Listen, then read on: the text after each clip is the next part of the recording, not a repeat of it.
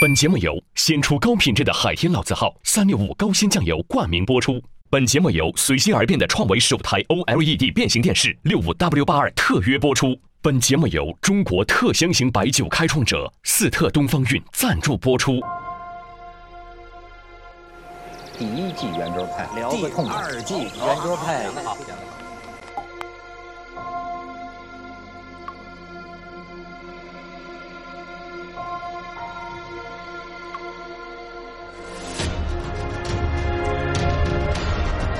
天南第三季圆桌派，圆桌派第四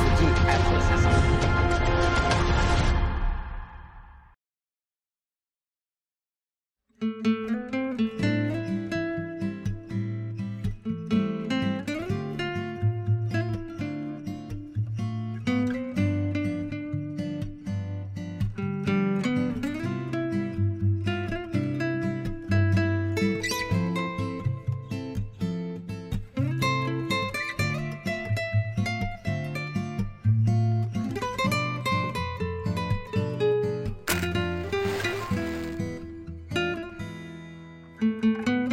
节目由先出高品质的海天老字号三六五高鲜酱油冠名播出，由中国特香型白酒开创者四特东方韵赞助播出。好，今天咱们欢迎子超啊，刘子超。哎，我这个看你的书啊，看到了三分之二，我没想到是这么一个美少年呐。不是，当然不是，不是你，你你也不年轻了，但 但是在我的岁数上看来，你长得很不像你的旅程。其实都是编的，看谷歌地图写的，有意思啊。我觉得他恰恰，我觉得向太的旅程里面，你的书里面我感受到的你，我觉得他是一个看他的书就是有点羞涩，呃，但我觉得我特别能理解你这个羞涩后面是什么东西，就是说，恰恰是因为他的羞涩，他为什么能够走在这个路上和陌陌生的人去建立起。看似比就那些人会把他们自己可能不跟朋友说的话都跟你说，说不定是编的，是吗？哎，你都去过哪哪些地方？基本上现在欧亚大陆都都走过，然后非洲的一些国家，然后南美的一些国家都走过。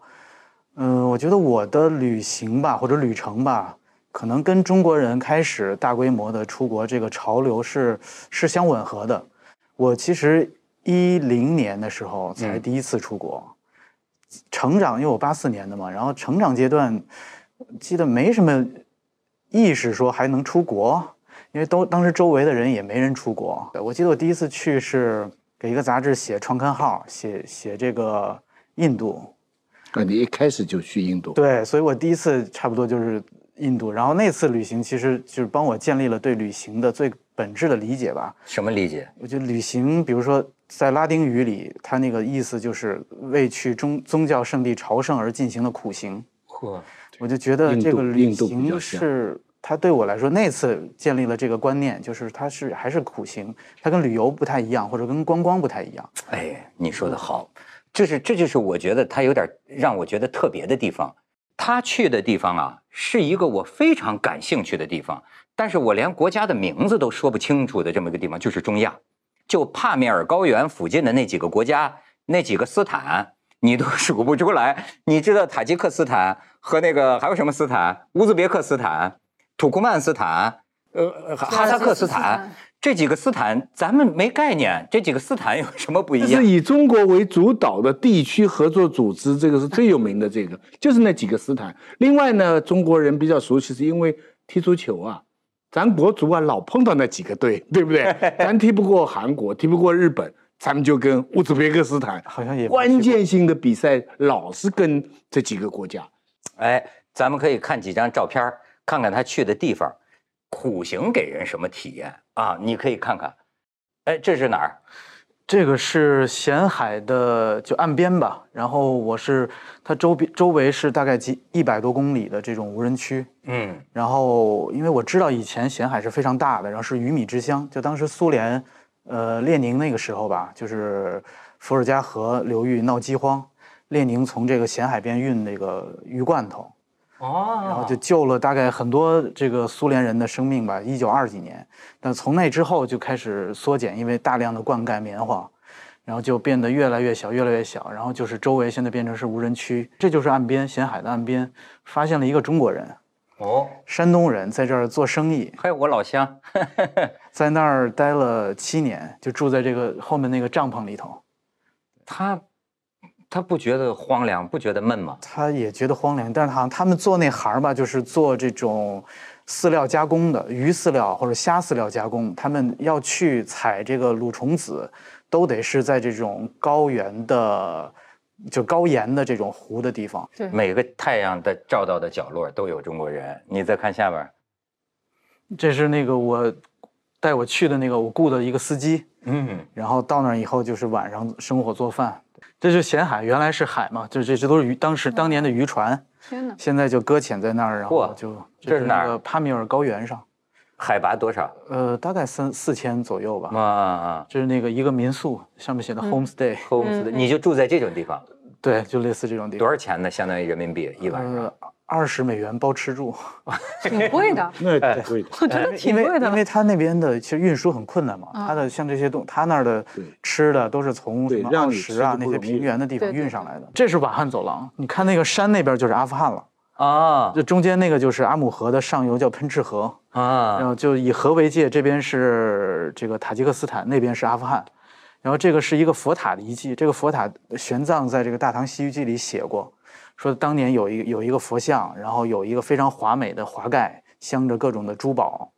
然后现在到了这儿以后，就发现已经是一个遗迹，那些东西都没了。然后这个地方也变成了，呃，伊斯兰伊斯兰的世界。你看啊，咱们现在看到的唐僧、玄奘，在影视剧上看到的，你发现没有，都是眉清目秀啊，面如满月，就这样的。哎，我觉得这个阿成老师他这个文学家的想象啊，倒也靠谱。他说这个，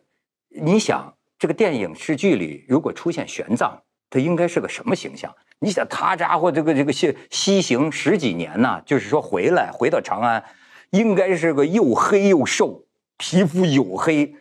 这个这个这个皱纹像刀刻的一样，满面风霜，一双老眼呢看透这个世态人情，应该是这么个造型才对啊！那女儿国的人怎么看上他的？哎白骨精怎么吃的？哎，但是 我是但是但是我看见咬不动但是我看见子超基本上可以否认阿老这说法。你想他在那个地方把这个这个苦苦行啊，一路这么这么这么走，照样你看眉清目秀，也是面如美玉，这说明唐僧是可以，这 是可以很帅的啊，对吧？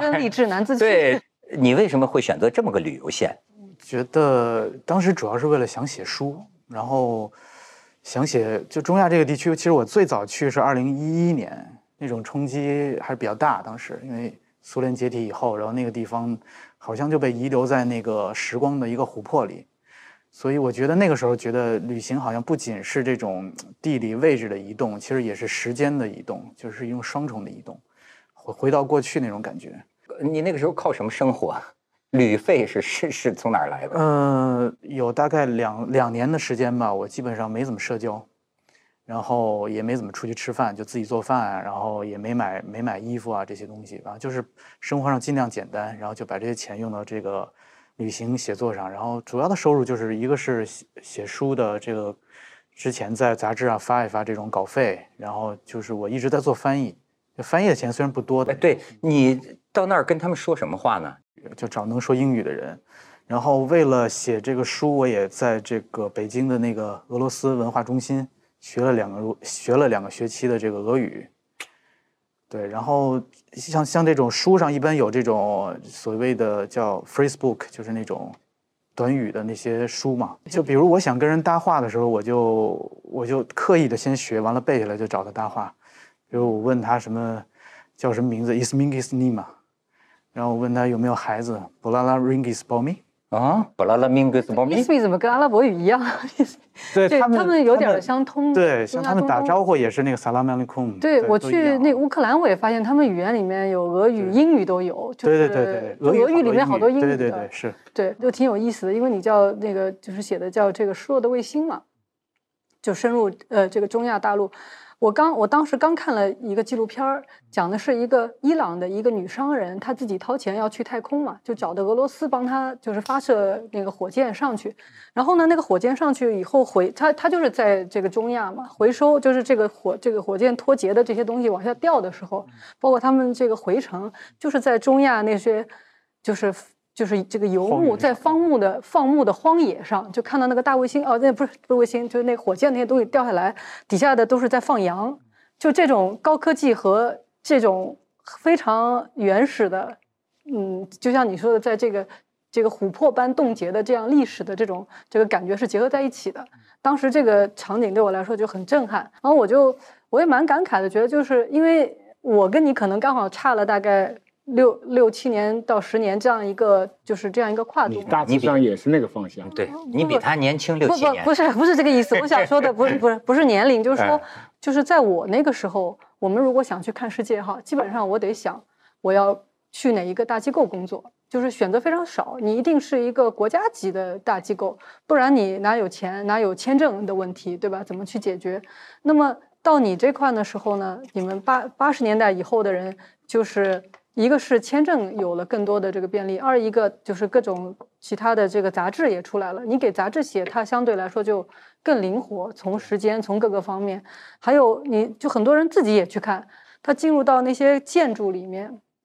就是中东的那种建筑里面，从那些呃菱形的窗子里面射进来的这个阳光，他在那边感感受到的异域的这种风情的这个东西，呃，我就觉得特别，就心里面就特别的相通，就是那种你可以把自己完完全放生到放放到一个陌生的环境里面那种感觉，就被一个完全陌陌生的文化、陌生的气味、陌生的光线包围的那种感觉，就是旅旅人可能在路上最追求的那种东西。对，而且还没有游客化。对对对对，这个特别重要。不是我们现在平常说的那种旅游，就是你说的苦行也好，穷游也好。现在你让我去哪儿，对吧？不舒服，那我是不能去的。但是呢，现在去了去了海滨呐、去哪儿啊？什么去了很多地方，可是记忆不深。我记忆最深的，我就说我一说再说的，其实就是我上大学的时候一年的寒假，一年的寒假，失恋了，对不对？哎，你看，您又刨活了，甭管是不是失恋啊，他是这样的，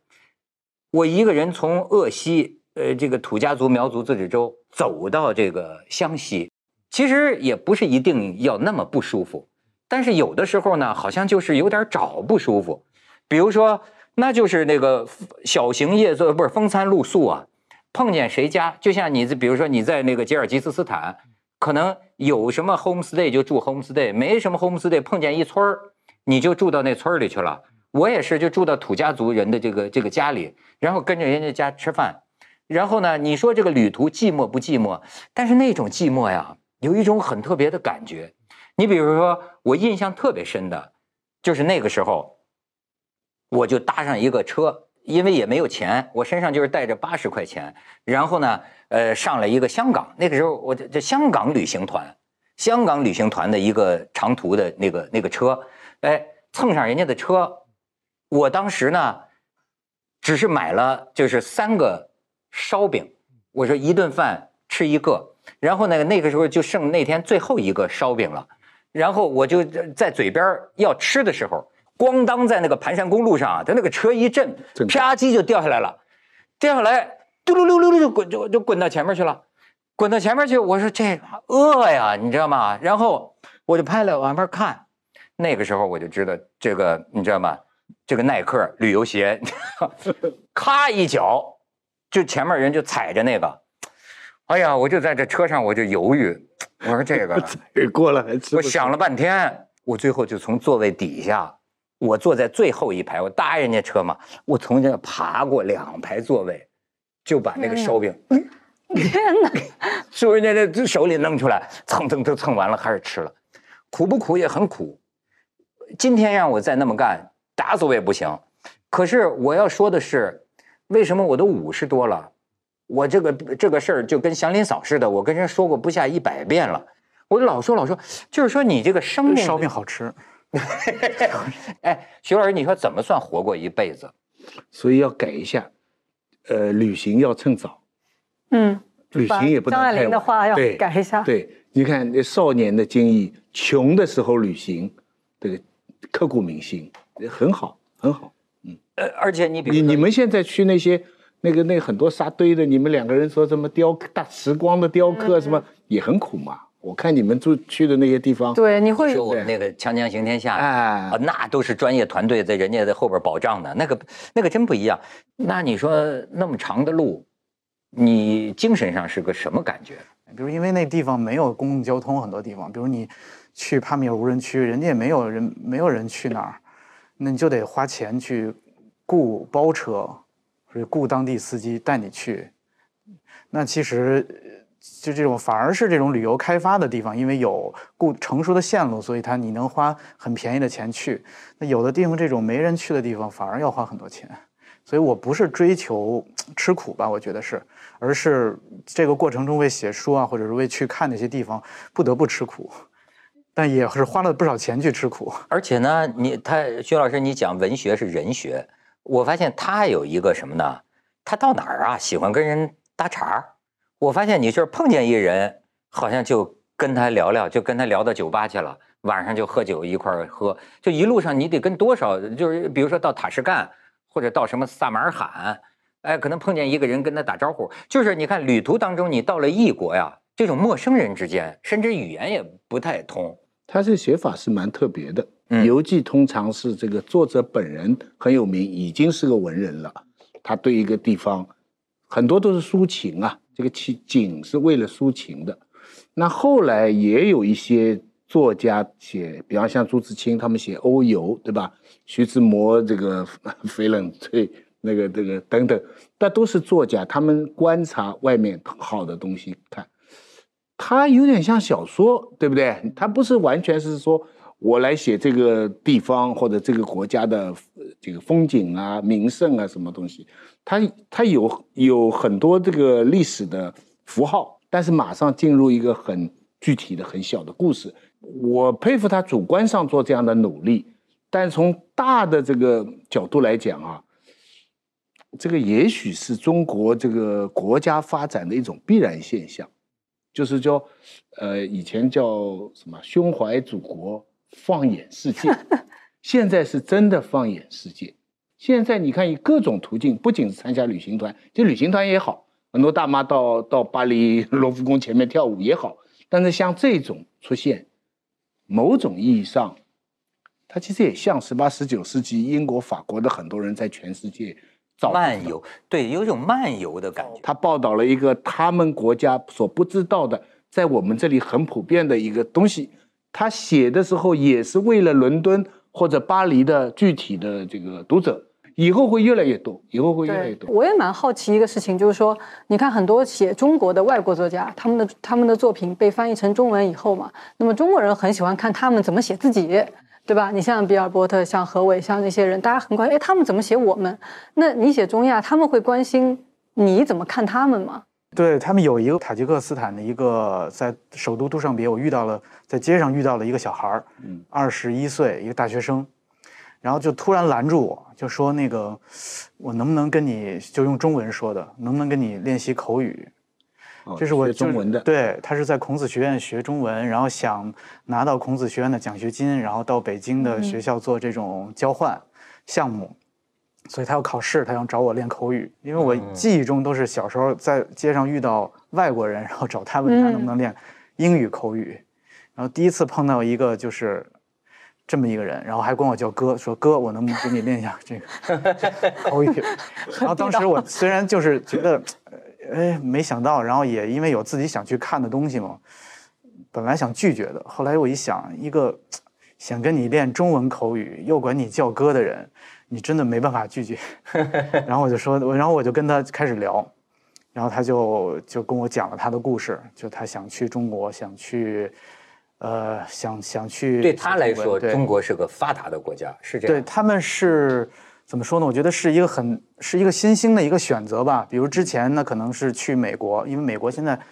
呃不好去，它政策也在变化。之前是苏联吧？去俄罗斯也是一个，因为他可能更容易去俄罗斯。但是中亚的人去俄罗斯一般都是做很苦很苦的工作，是吧？就是什么农民工那种的。哦，保姆女的，比如做保姆啊，做清洁工啊，做建筑工人啊，没有那种白领的工作给这些中亚的人，所以现在新兴的一个中国作为了一个选择开始出现了。然后这个小孩儿就就想学中文，从二十多岁开始学中文，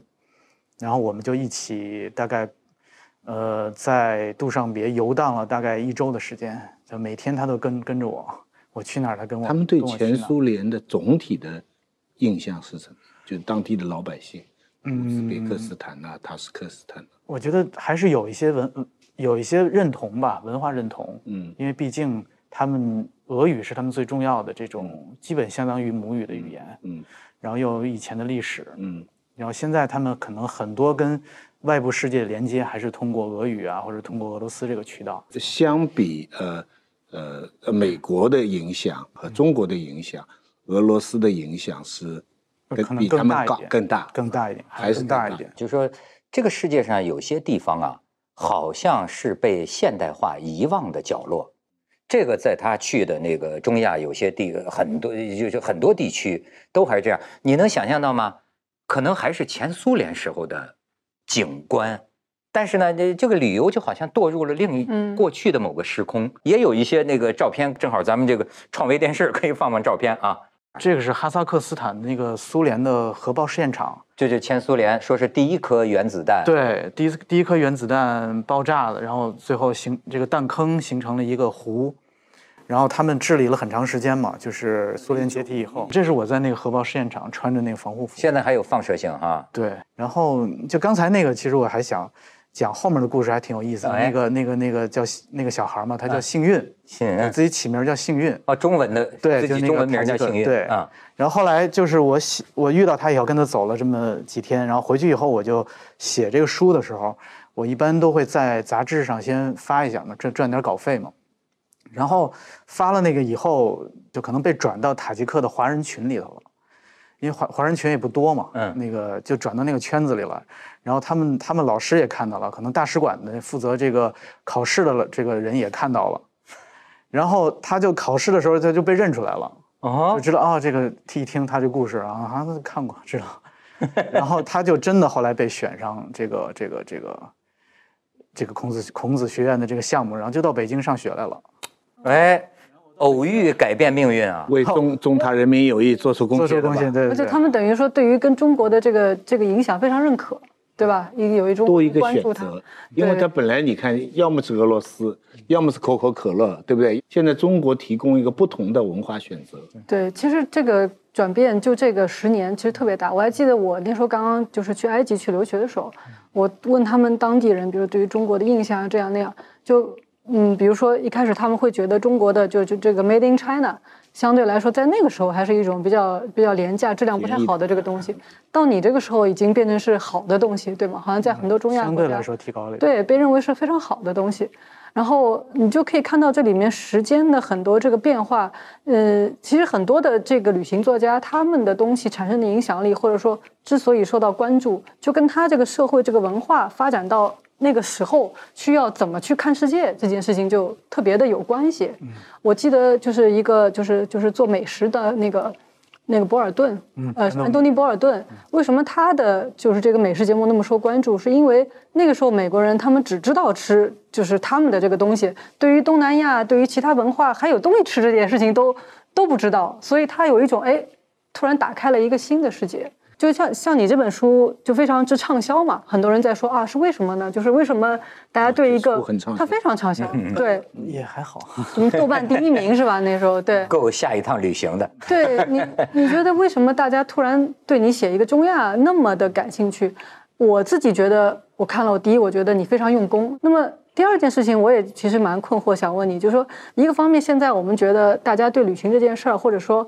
呃，对于外部世界想知道他的兴趣，我自己觉得是在缩减的。嗯，就是很多人去旅行没错，但是旅行的这个地方对他来说是个美术背景。到那儿我拍婚纱照，什么说什么我去哪儿都可以，人家不是有这种服务嘛？去拍个照片干嘛干嘛，打个卡。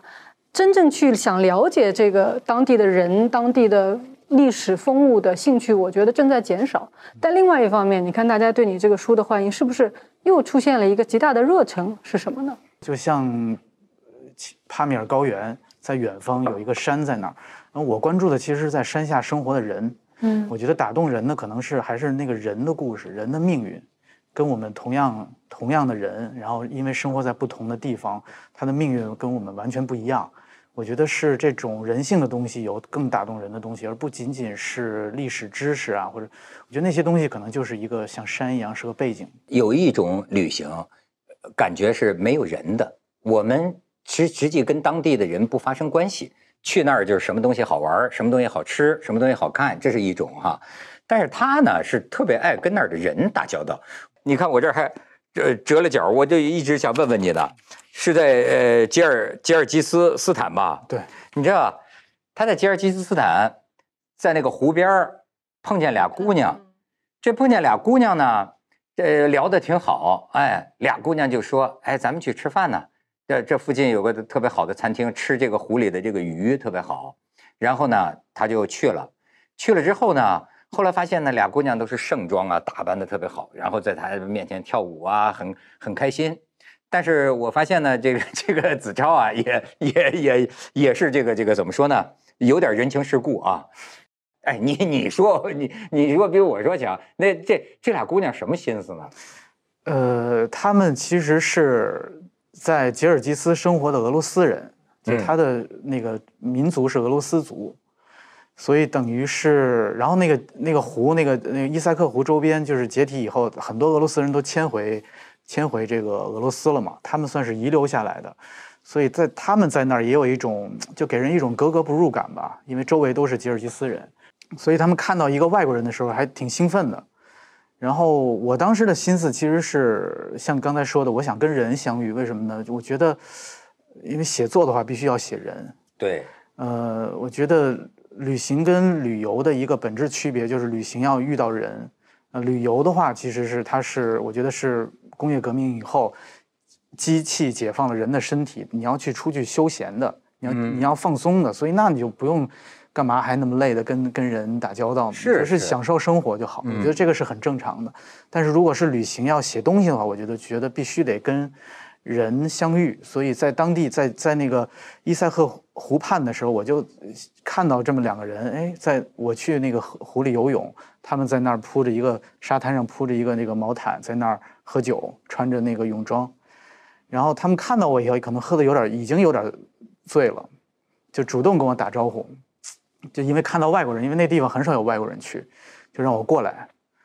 然后过来以后我就。我就过去了，然后过去过去，他们吃了一惊，因为没想到我真的会过去。然后两个人就往旁边挪了挪了挪，把让我把中间那个毛毯那个部分让给我了。然后我就坐下来跟他们一块儿你。坐在俩姑娘中间对，然后我哦递了递了这一瓶酒，啤酒。嚯，我本来是自己到那个湖边去喝的，嗯然后他们看到那个酒，可能就叫我了吧，嗯想喝酒，然后我就给他们倒了，完了就一块喝。然后我是怎么对他们感兴趣的呢？就是他说了一句话，其中一个女孩说了一句话，她说那个，呃，因为我跟他们干了嘛，我干的很痛快，就一下就干了一杯啤酒。她说，我看你喝酒挺像俄罗斯人的，那你的教养是不是像欧洲人？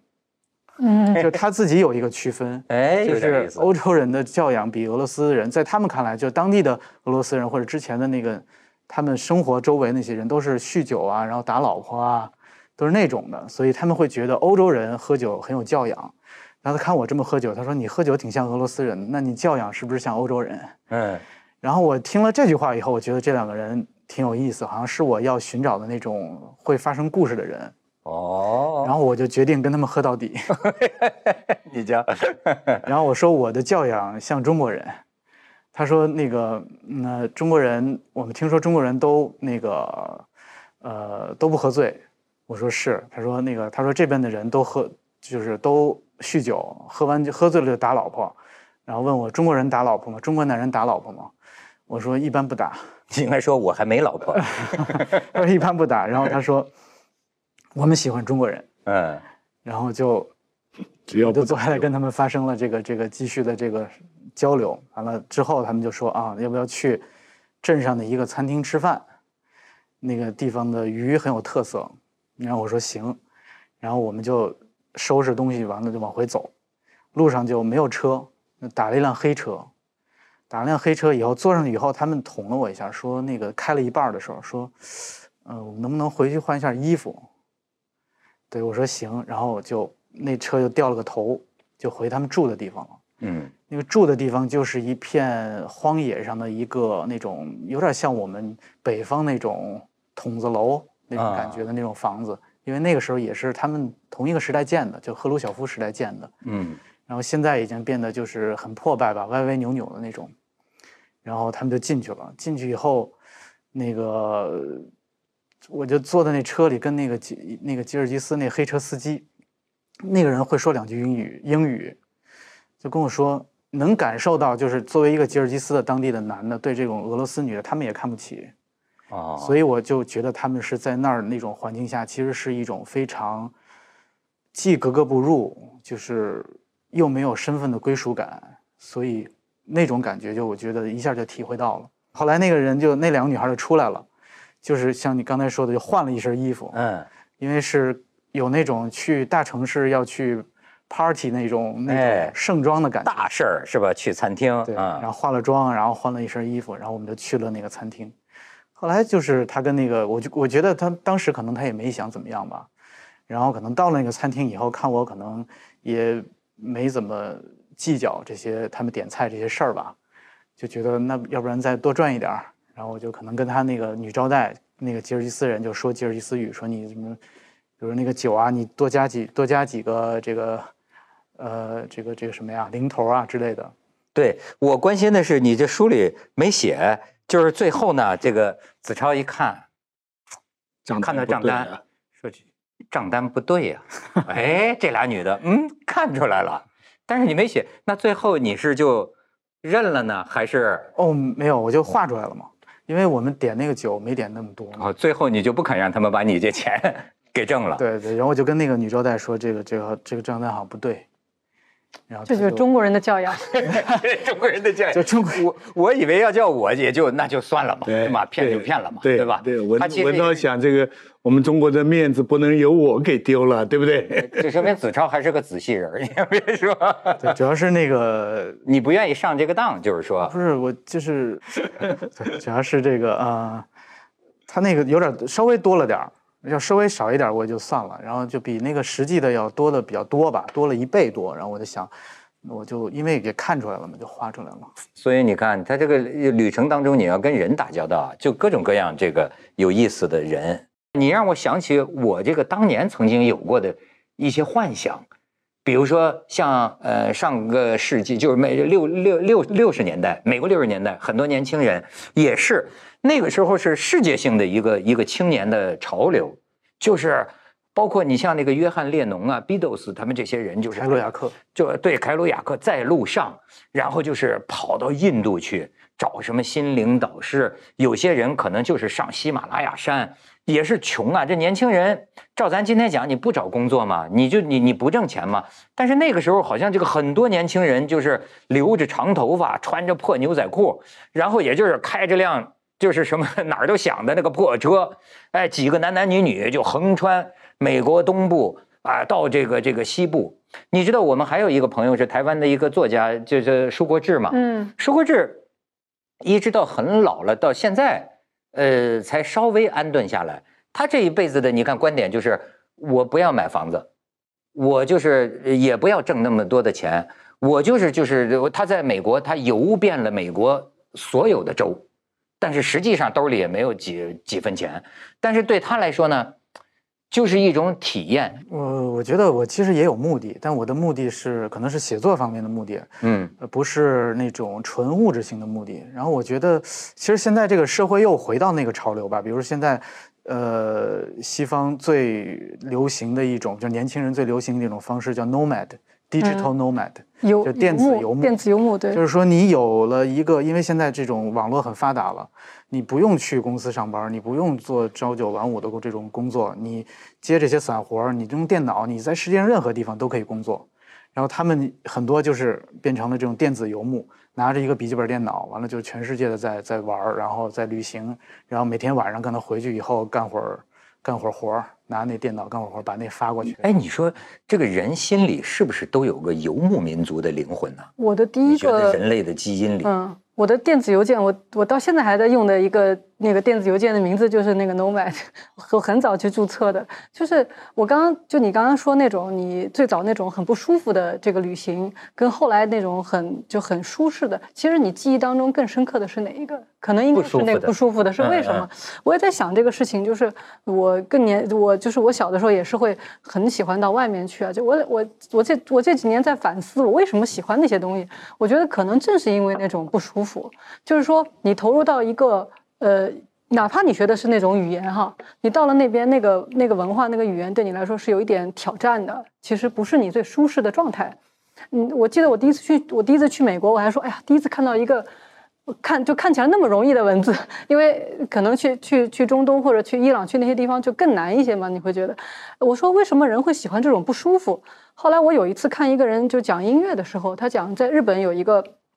很就很传奇的，呃，那呃那个吉他手叫那个吴满彻，他写的那些谱子，他说他最在意就是在日本文化当中有个叫 inconvenience，哦，是有意的、有意识的这个不舒服。呃，比如说他故意把那个曲子写的特别难，比如说你弹吉他，他不能用大拇指，他跳不上去的，他写那么难，就逼着这个人要用一个特别的方法，想我怎么能把大拇指给就给弄上去呢？然后这后来的人想改他的谱子。都很难改，到最后他们想方设法做到了以后，回过头来想，哦，他那个谱子写的是最对的、最好的，恰恰是由于他给你设置了这种叫刻意的不舒服，激发起了你这种一种潜能，我能够把我自己的潜力给发挥出来。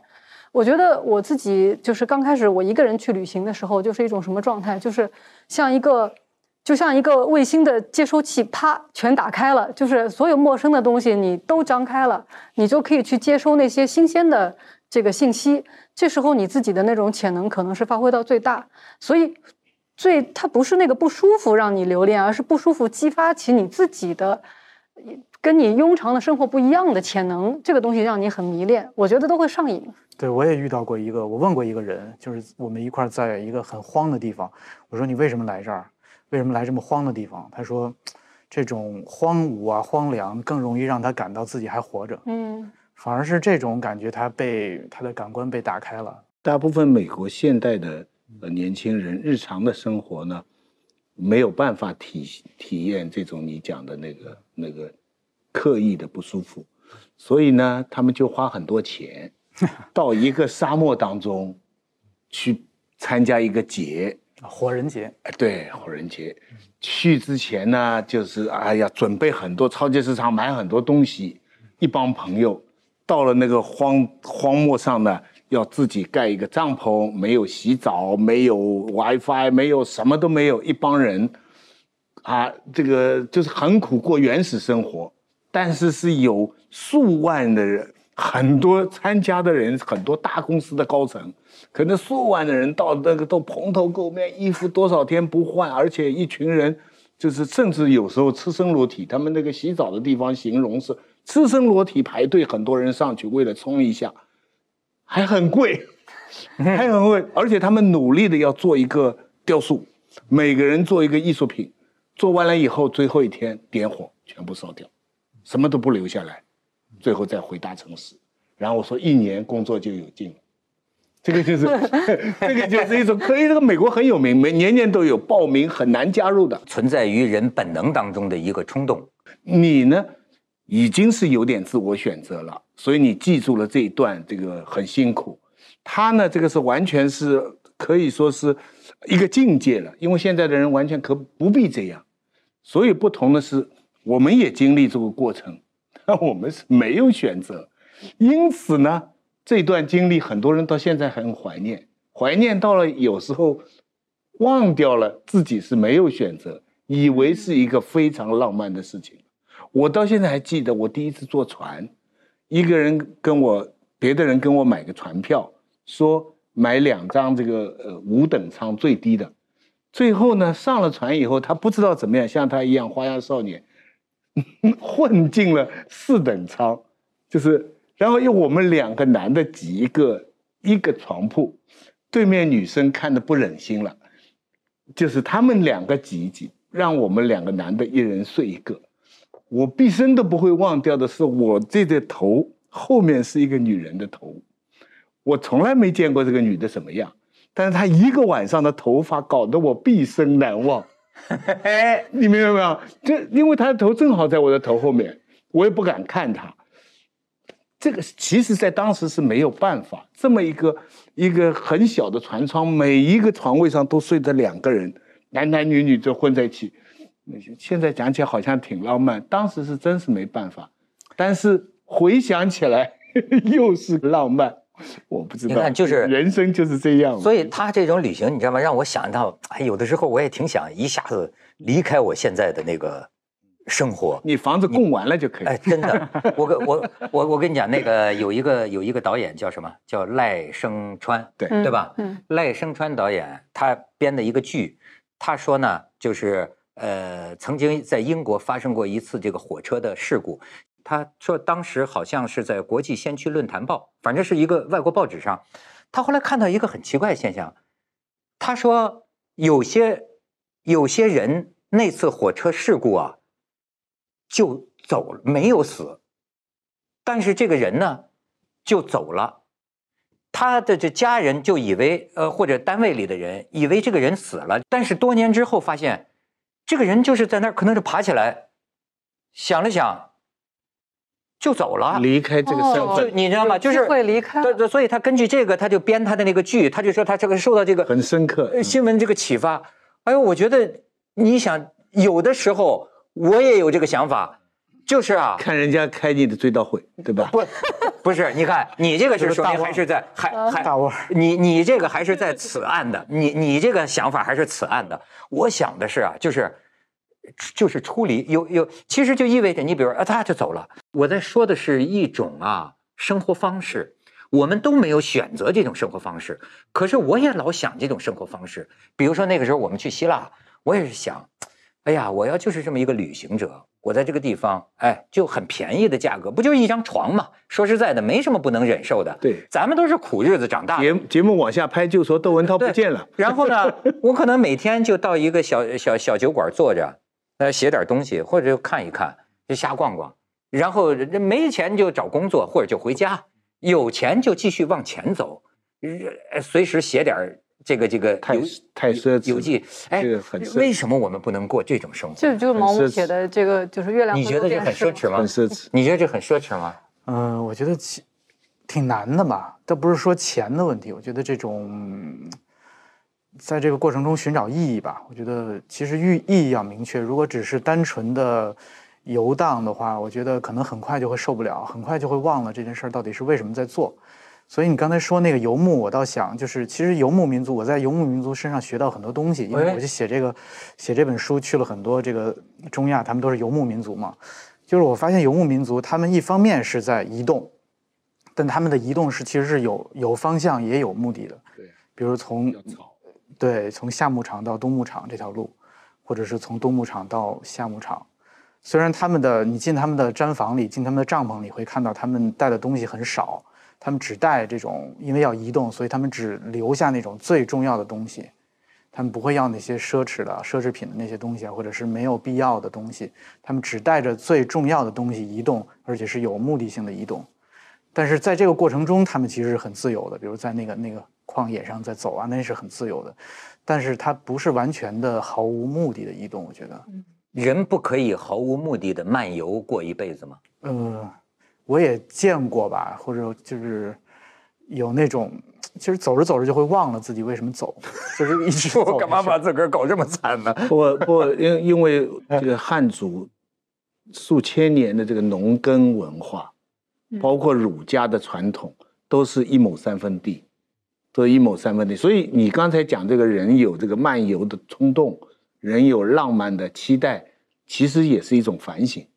对，为什么反省？因为我们就是太守着这个。你你看他这个呃写法哈，使我想到，因为其实呃文学类这样的很少的，但使我想到一个人就是三毛，就三毛的东西啊，嗯，没人会像他这样去生活，很多人愿意看他这样生活。你看他这个读者的这个这个想望哈、你说有几个人看了以后去撒哈拉大沙漠没有？但大家想想望，这其实是在中国文学里，包括现当代这个文学里边，这是一个很边缘的、啊，但是也许以后会发展的更好，但很边缘的。但实际上，你的每一天不都是只有浪漫和自由的？还是我觉得你是非常，比较他很有规律的在写作。嗯你要做准备，你要回去每你就你每天要写多少字，就是一种训练，嗯对吧？其实你的具体的每一天是什么样子的呢？旅途中就是白天打开自己吧，去遇见那些，去遇见人，去看那些东西，然后可能有什么值得记录的，就去写几个关键词，就以便以后能唤醒自己的记忆吧，就是这样。嗯哦，他是为了经历，对吧？经历是为了可以成书。嗯，对。哎，那现在这个新冠了，嗯那那你不失业了吗？现在怎么怎么旅行啊？现在所所以在在西藏找了一份工作，做做一年记者，在西藏。就比如说，你的目的为什么不是找一份大公司的工作，或者说多挣钱呢？人家还是牛津的呢，北大中文系牛津的，对吧？我估计你也可以本来选择另外的目的。这种目的虽然是为了写书，但是实际上一定是你喜欢这样度过你的时间。对，呃，我觉得，对，我觉得还是有意义吧。因为怎么说呢，就是我这些年在国外这种走吧，其实发现很多的中国人，嗯我发现世界各地都有中国人，哪怕我记我记得有一次在那个亚就是非洲那个埃塞俄比亚的亚的斯亚贝巴转机，遇到一个中国人，完全不会说外语，然后他要跟那儿转机去这个布基纳法索的一个下面的一个地方，那儿有金矿，他去那儿打工，听都没听过，对，就是西非的一个，全是反正就是很乱的，去那儿打工，去那儿去那儿的金矿打工，这种他是完全个人的行为啊，他还是有可能有中国有公司有有中国人在那儿呃，有老板在那儿去挖金矿，可能中国老板，然后他就让我帮他去弄这个转机手续，因为他不会说外语。然后我在其他地方也都发现了，比如说在咸海边发也发现有中国人，在哪儿也发现有中国人。然后我就发现，其实，呃，大量的这种中国的生意人也好，他凭借着对，不管是对财富的渴望也好，还是对什么的渴望也好，他都在世界各地的这种地方都有。包括刚才他说，在这个这个这个什么呃，那个委内瑞拉，对委内瑞拉那个地方没电的村子里都有中国人开超市。对，然后我就觉得中国作家好像他们的笔触没有涉及到那块儿，对，嗯这就是我讲的。就是我觉得有大量的这种世界的经验吧，没有经过中文的去去表达过，我觉得啊，这是让我觉得自己想做这件事儿的一个原因吧。嗯，对，就是他们这些人，其实很多中国人已经离散到世界各地了，但是这他们这些人的在面对什么什么样的世界，然后那个地方的环境是怎么样的，哎其实你面对比如说各个不同国家、不同民族的人的时候，哈，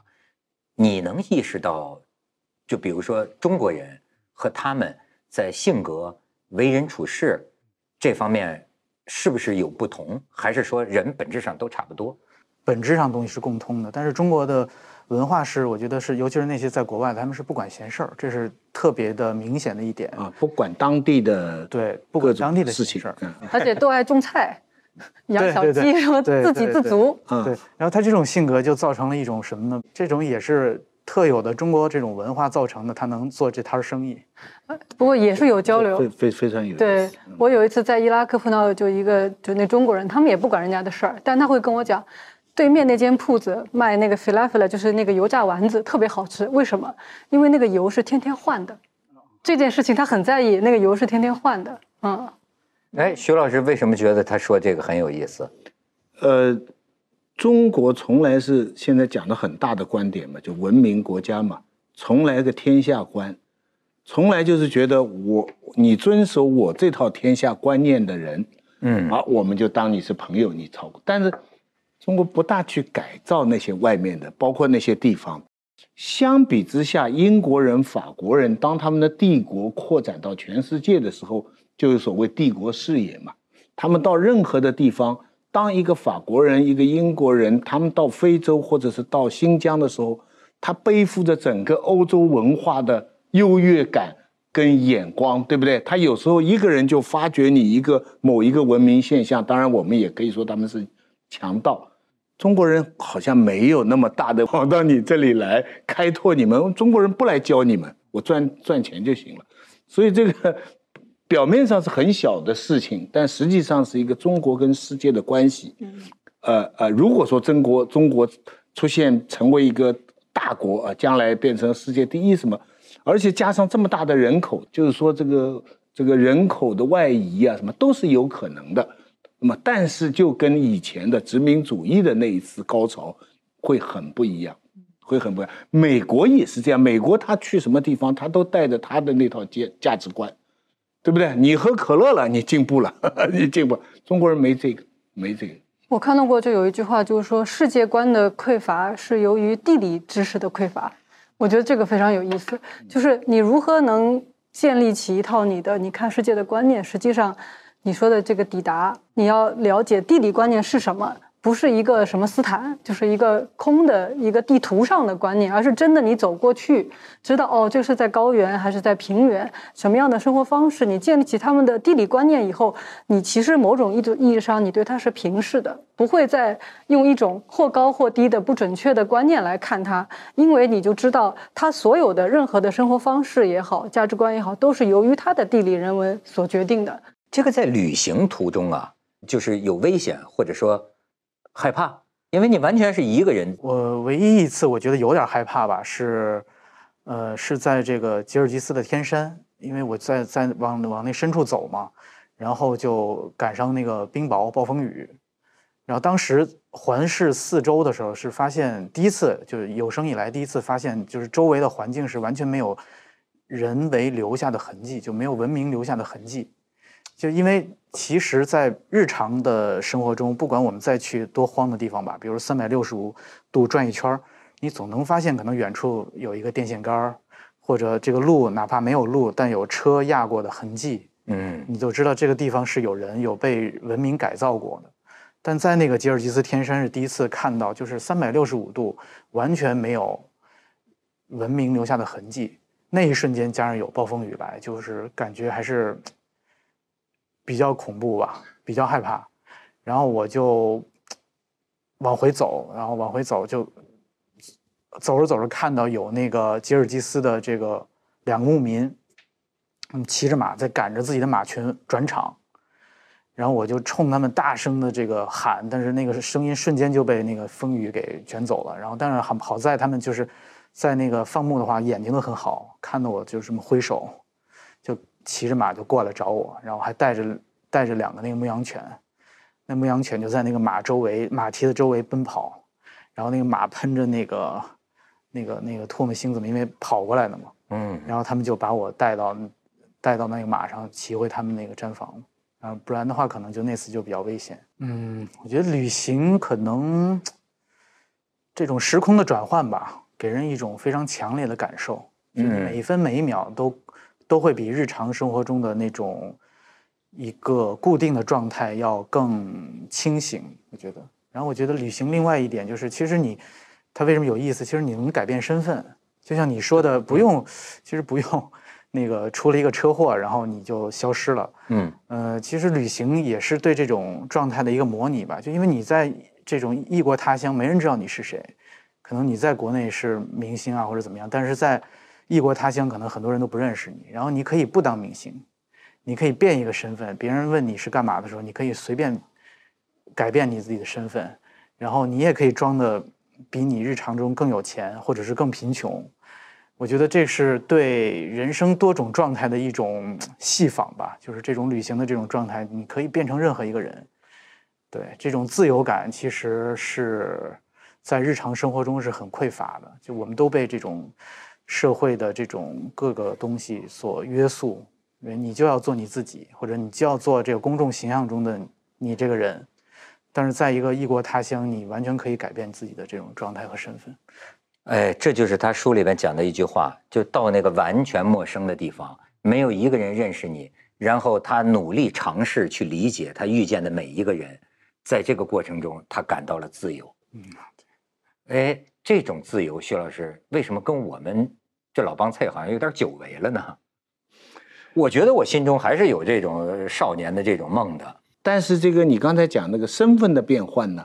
那就是像他这种背包背怎么来说背包客或者单身走比较容易。否则的话，你是你是呃跟家人一起，或者是你参加一个团的话，你这个身份还是在，你跑东跑西还是这个身份，你你你你你那个车上都认识你，所以你始终是这个身份。有些事情碰到两个俄罗斯女孩子，你还是没什么戏唱，对不对？哎他是他说对了，就是这个人呐、最要的是什么？这还是那个永恒的问题，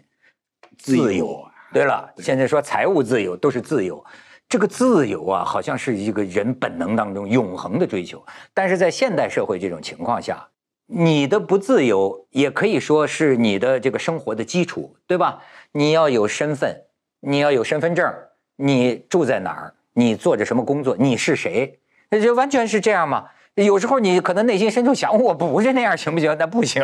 你就是人，就是各种各样社会关系的总和嘛。可是只有在一个时候，比如说你一个人到了帕米尔高原上，甚至周围连文明的痕迹都没有，或者是撒哈拉沙漠，哎，就像我们去西北，有的时候有这种感觉，就是在这个时候啊，你的所有社会关系得到了一个暂时的解除。那么这个时候，你回到一种，你也可以说是根本无法定位，感觉到一种自己什么也是，什么也不是。所以自由和自由的感觉这个自由和孤独是在一起的，独立和孤独在一起，所以那么难。敢不敢要这个自由？是不是？它一定是你一个人旅行，一个人选择一种生活方式，所以这个自由就是要和所谓的你挣脱了所有的关系的独立和孤独是在一起。对，我觉得，所以就是为什么要区分旅行跟旅游？我觉得旅游也很好，其实每个人都需要旅游，跟着家人、跟着朋友一起。但在那个过程中，你就是一个，你们在那儿还是聊着母语，还是在说着家里那些事儿，就是你们自己就是一个小宇宙，所以嗯当地人也不会跟你们发生过多的接触。我觉得这种其实也挺好，因为也人也需要放松，去需要什么，但是。可能旅行可能就是更多的是一个人，然后那种孤独的状态激发你去体验，去接触当地。对，而且我传传统儒家讲人的意义就是人嘛，仁义道德的人嘛，嗯仁义道德的人就是两个人嘛。你看，一个单人变两个人，啊，就是你的什么价值，你的意义都是建立在你跟别人的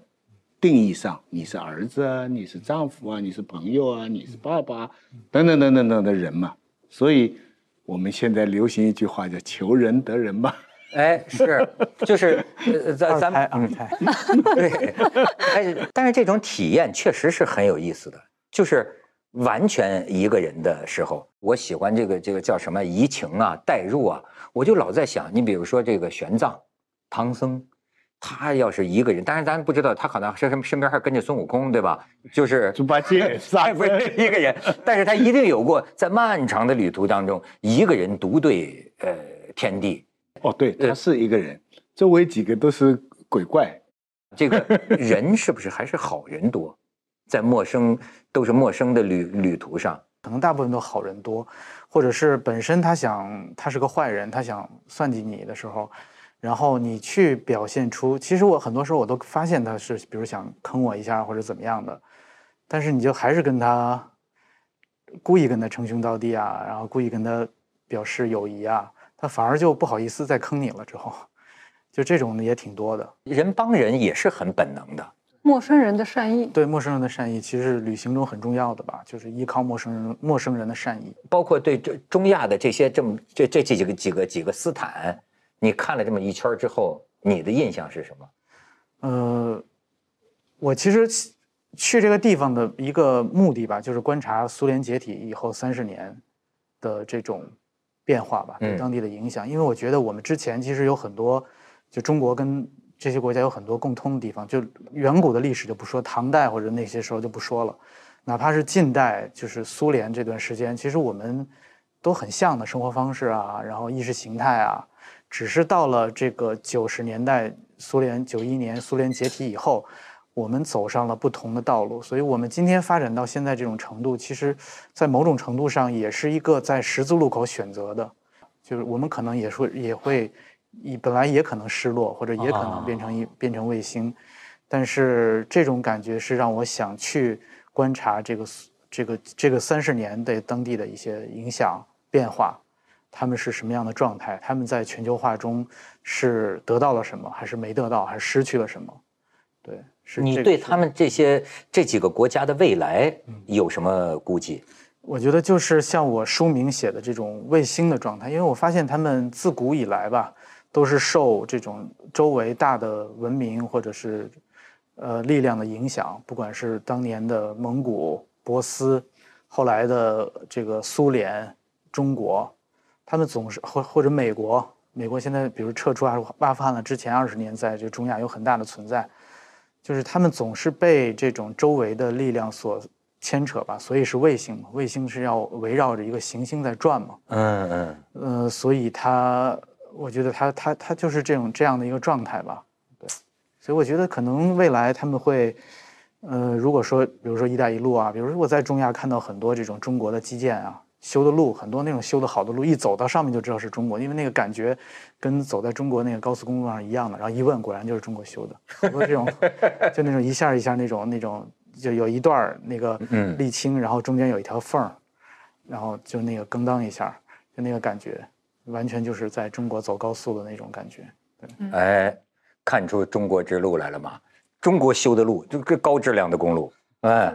接下来一段时间，这个内地的读者对这个地区会更加关注，哎尤其是阿富汗。但是我觉得，就是我真正感兴趣的，还是他独自在旅途上的这种内心感受。你的结果呢，是为了写这么一本书，但是你这本书呢，就唤起了我觉得人到底应该 怎么过这一辈子的很多感受。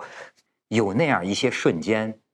这辈子没白活。就是有那么一个瞬间呢，我们只能暂时性的离开一下，就是脱离了所有的社会关系。当你脱离了所有的身份的时候，你一个人独对完全的陌生，那就像是一个宇航员失踪在宇宙当中。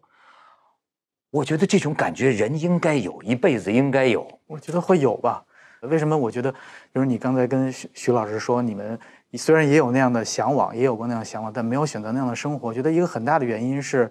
那个时候中国的社会是在不断的发展的，机会太多了，不管不管是各种各样的给你提供的机会，其实，呃，我觉得很自然你会被这些机会所带走吧。但是现在就是也有很很多很各种各样的机会，但是，呃，它会变得更加的怎么说呢？嗯，多元，哎，然后你的选择也可以更更加多元，不一定非往一条路上，就同样的这种这种道路，大家都选择同样的道路，可能现在这种发展也变得更加多元。多元里边最少有这么两种情况，一种就是像文涛刚才讲的，你每一步大部分走的是有目的的，但是有时候会飘出来，哎，啊，停留在一种好像无功利无目的的状态，很陶醉的。还有一种是每一步都走得很有目的的，但回头一想，整个人生是没有目的的。郁达夫的一篇文章，人生是一个人在途上。对，这个标题就是 就是一种世界观，一个人在途上，尤其是到了某一个年纪，那天我听我周围几个朋友在就在聊天的，就到了某一个年纪的时候，聊的都是什么？说的事儿都是有的出家了，有的出走了，有的出轨了，就都是在出。哎，当你这个年纪出离嘛就要出离，出离嘛，其实呢，就是过去咱们觉得好像这个出离啊是一种很消极的。我觉得子超刚才讲的挺有道理的。咱们那个时候真的是，就是说，呃，求生存是太基本的了，而且真是，那你有一个机会，哪能不牢牢这个抓住呢？其实现在也是，一方面竞争激烈了。好多事儿，比如说，呃，你呃想找一个大公司的工作，或者大学生这么多，你找一份这个成功学所谓那种认为共同成功的那种工作，本身竞争也激烈，本身也很难找。但是在这种形势之下呢，恰好就出现了这么一个问题，一个选择之问，就是说，在基本温饱谁也饿不着肚子的这种情况下，是不是还一定是追求那个？呃，出人头地，大富大贵，也许在这个时候来说，可以选择往世界的边缘走一走。选择不一样的、更多元的选择吧。就像你也是一员。继，我喜欢看你继续旅行下去，继续写下去。谢谢，谢谢，谢谢。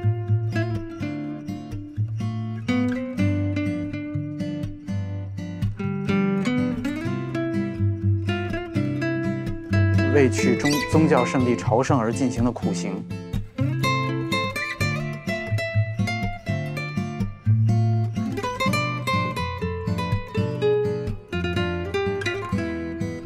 呃，安东尼·博尔顿，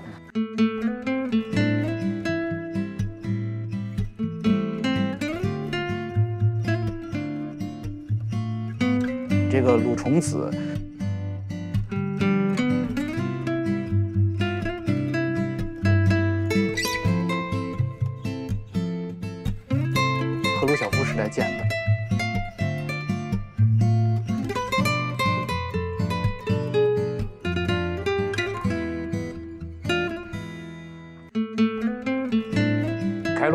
在路上。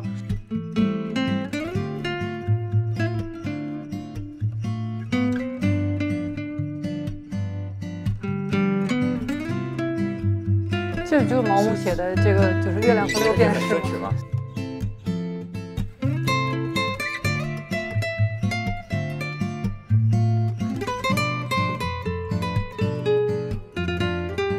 戏仿吧。